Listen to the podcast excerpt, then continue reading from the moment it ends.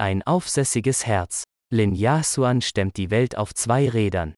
Seit 20 Jahren nimmt Lin Yasuan an internationalen Parawettkämpfen teil. Ihre Karriere beginnt zu einer Zeit, als Behindertensport in Taiwan noch kaum gefördert wird. Heute genießt die Sportlerin die steigende Aufmerksamkeit und erzählt ihre Geschichte an Schulen und Universitäten. Von Karina Rother, Taipei. Lin Yasuan ist beim Training, wie fast jeden Tag. Die zierliche Frau mit den breiten Schultern bringt sich auf einer schwarzen Liege in Position. Ihre schmalen Beine fixiert sie mit einem Gurt, einen zweiten, breiten Riemen zurrt sie zur Stabilisierung fest um die Taille.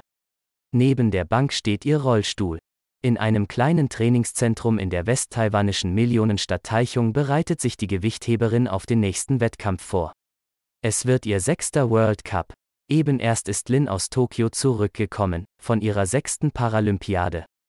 Dort stemmte sie 78 Kilo, Platz 7 in ihrer Gewichtsklasse. Der Sport sei für sie ein Weg, sich zu beweisen und die Welt zu sehen, sagt die 45-Jährige. Dass das sogenannte Powerlifting immer noch als unweiblich gilt, ist ihr egal. Die Leute sagen, dass du davon kräftige Arme kriegst. Aber ich bin auf die Kraft meiner Arme angewiesen. Für mich hat es Vorteile. Bei den Wettkämpfen merkst du auch, dass Gewichtheberinnen besonders selbstbewusst sind, einfach cool. Die Athletin schiebt sich unter ihre Langhantel. Hinter ihr steht Trainer Eddie Cheng, der eine 20-Kilo-Scheibe nach der anderen an der Hantel befestigt. Er ist beeindruckt von Lins Motivation. Sie hat einen starken Willen, und das zeigt sich auch im Training. Sie hält durch, auch wenn es mal unangenehm ist. Dass sie sich heute mit Spezialtraining und Jahresstipendium auf die Wettkämpfe vorbereiten kann, war lange nicht selbstverständlich. Nicht aufgeben trotz ungleicher Chancen. Als ich 2000 bei meinen ersten Paralympics in Sydney war, hatte Japan bereits Live-Berichterstattung vor Ort. Damals wünschten wir uns, dass es das für Taiwan eines Tages auch geben würde. Ihr Wunsch sollte erst 2021 in Erfüllung gehen. Dazwischen lagen viele Jahre, in denen sich die Athletin ihre Wettkampfvorbereitung selbst finanzierte, nur für drei Monate vor der Abreise gab es ein Stipendium. Auch die Ausrüstung der behinderten Olympiatinnen war schlechter als die der Nichtbehinderten. Sie beschwerte sich bei Taiwans Olympischem Komitee. Es ging uns nicht um die Gegenstände, sondern darum, dass wir gleich behandelt werden wollten. Wir sitzen zwar im Rollstuhl, aber wir sind doch trotzdem Athleten. Viele ihrer Mitstreiterinnen hätten wegen mangelnder Mittel aufgeben müssen, wenn sich Realität und Träume nicht vereinbaren lassen, wird man sich immer für die Realität entscheiden.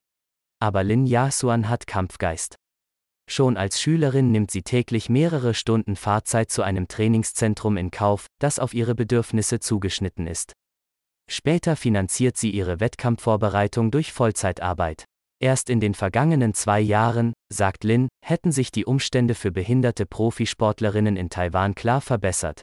Seit den Asienspielen 2018 ist die Wertschätzung merklich gestiegen.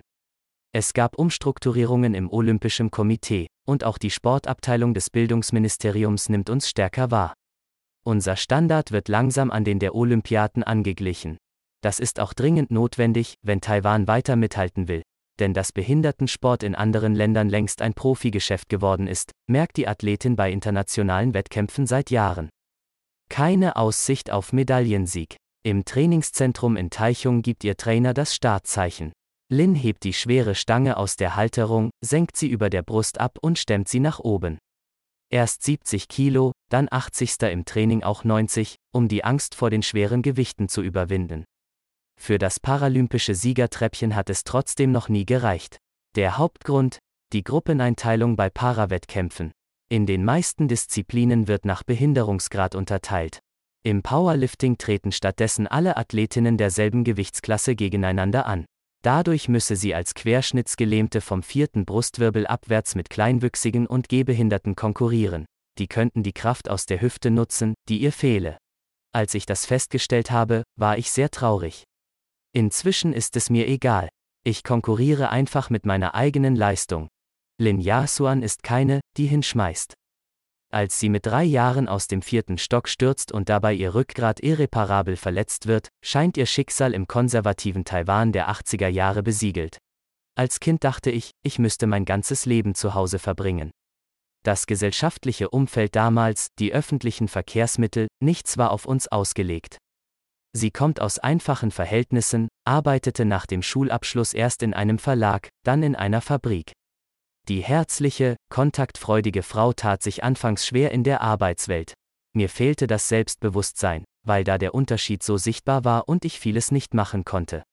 Das ging so weit, dass ich ablehnte, wenn Kolleginnen mit mir weggehen wollten, weil ich ihnen keine Umstände machen wollte. Aber ich habe ein aufsässiges Herz. Innerlich fand ich immer, das kann doch nicht sein. Ihr größter Wunsch, eine Auslandsreise. Aber kein Reiseveranstalter wollte sie mitnehmen, obwohl sie das Geld zusammen hatte, zu umständlich, hieß es. Schließlich fand sie einen zeitlich flexiblen Bürojob und konnte sich nebenher auf ihr Training konzentrieren. Die Gewichtheberin qualifizierte sich 1999 für die World Wheelchair Games in Neuseeland und nimmt seither mehrmals pro Jahr an weltweiten Wettkämpfen teil. So wurde schließlich der Sport ihr Ticket, um die Welt zu sehen. Das Training ist zu Ende. Die Athletin schwingt sich von ihrem Rollstuhl auf den Motorroller, der vor der Tür auf sie wartet, das gängigste Fortbewegungsmittel in Taiwan. Ihrer ist behindertengerecht umgebaut, mit zwei Hinterrädern und einer Rollstuhlhalterung neben dem Lenkrad. Die eigene Mobilität sei ihr Schlüssel zur Freiheit. Überhaupt habe sich in Taiwan viel getan. Inzwischen haben von zehn Gebäuden acht einen Behinderteneingang. Egal wo du hinkommst, es gibt überall einen Behindertenparkplatz. Sie saust durch die Straßen auf dem Weg zu ihrem nächsten Termin. Eine Mittelschule hat sie eingeladen, von ihrem Leben zu erzählen. Seit sieben Jahren geht Lin mit ihrer Geschichte in Schulen und Universitäten, Unternehmen und Vereine. Ihre Botschaft, niemals aufgeben. Für ihr Engagement erhielt sie 2021 den Präsidialen Bildungspreis. Seitdem sind die Anfragen noch zahlreicher geworden. Heute hat Chen Yujie von der Eden Wohlfahrtsstiftung den Vortrag organisiert. Die Stiftung kooperiert schon lange mit der Motivationsrednerin. Sie ist bereit, über ihre persönlichen Umstände zu reden. Sie kann ganz unaufgeregt über diese Dinge sprechen und ermutigt damit andere Menschen, auch ihre Träume zu verfolgen. Das ist sehr wertvoll, findet Chen. Für mehr Verständnis und Durchhaltevermögen. Die Motivationsrednerin freut sich, als sie in der Aula der Mittelschule ankommt und drei eigens eingezeichnete Stellplätze für Rollstühle vorfindet, auf dem Boden vor den regulären Sitzplätzen. Dann trudelt auch schon ihr Publikum ein, rund 100 pubertierende Jungen und Mädchen in blauen und pinken Trainingsanzügen. Zwei Stunden lang lauschen sie angeregt dem Vortrag dieser Frau vor ihnen im Rollstuhl, die schon überall auf der Welt war, sich mit den Besten ihrer Disziplin misst und ihnen heute zwei Dinge vermitteln möchte, Mut zum Durchhalten und Respekt. Respekt gegenüber Menschen, die andere Voraussetzungen haben als die meisten. Großes Gelächter, als Lin den Kindern in einem Rollenspiel vermittelt, wie es sich anfühlt, die eigenen Beine nicht benutzen zu können. Aber auch der Aha-Moment ist spürbar im Raum, und die Bewunderung. Eine Zehntklässlerin, selbst im Schulclub für Gewichtheben, resümiert, sehr beeindruckend. Sie hatte es schwer und hat trotzdem immer weitergemacht. Die Rednerin freut sich über die Aufmerksamkeit der Kinder. Sie hat viel zu tun dieser Tage, die Anfragen für Vorträge, das Training für die Wettkämpfe und ein Studium der Japanologie hat Lin Yasuan auch noch begonnen. Ich mache jetzt nur noch das, was mir selbst Freude bereitet. Dann habe ich später, wenn ich alt bin und mich nicht mehr bewegen kann, viele schöne Erinnerungen und weiß, dass ich mein Leben nicht vergeudet habe.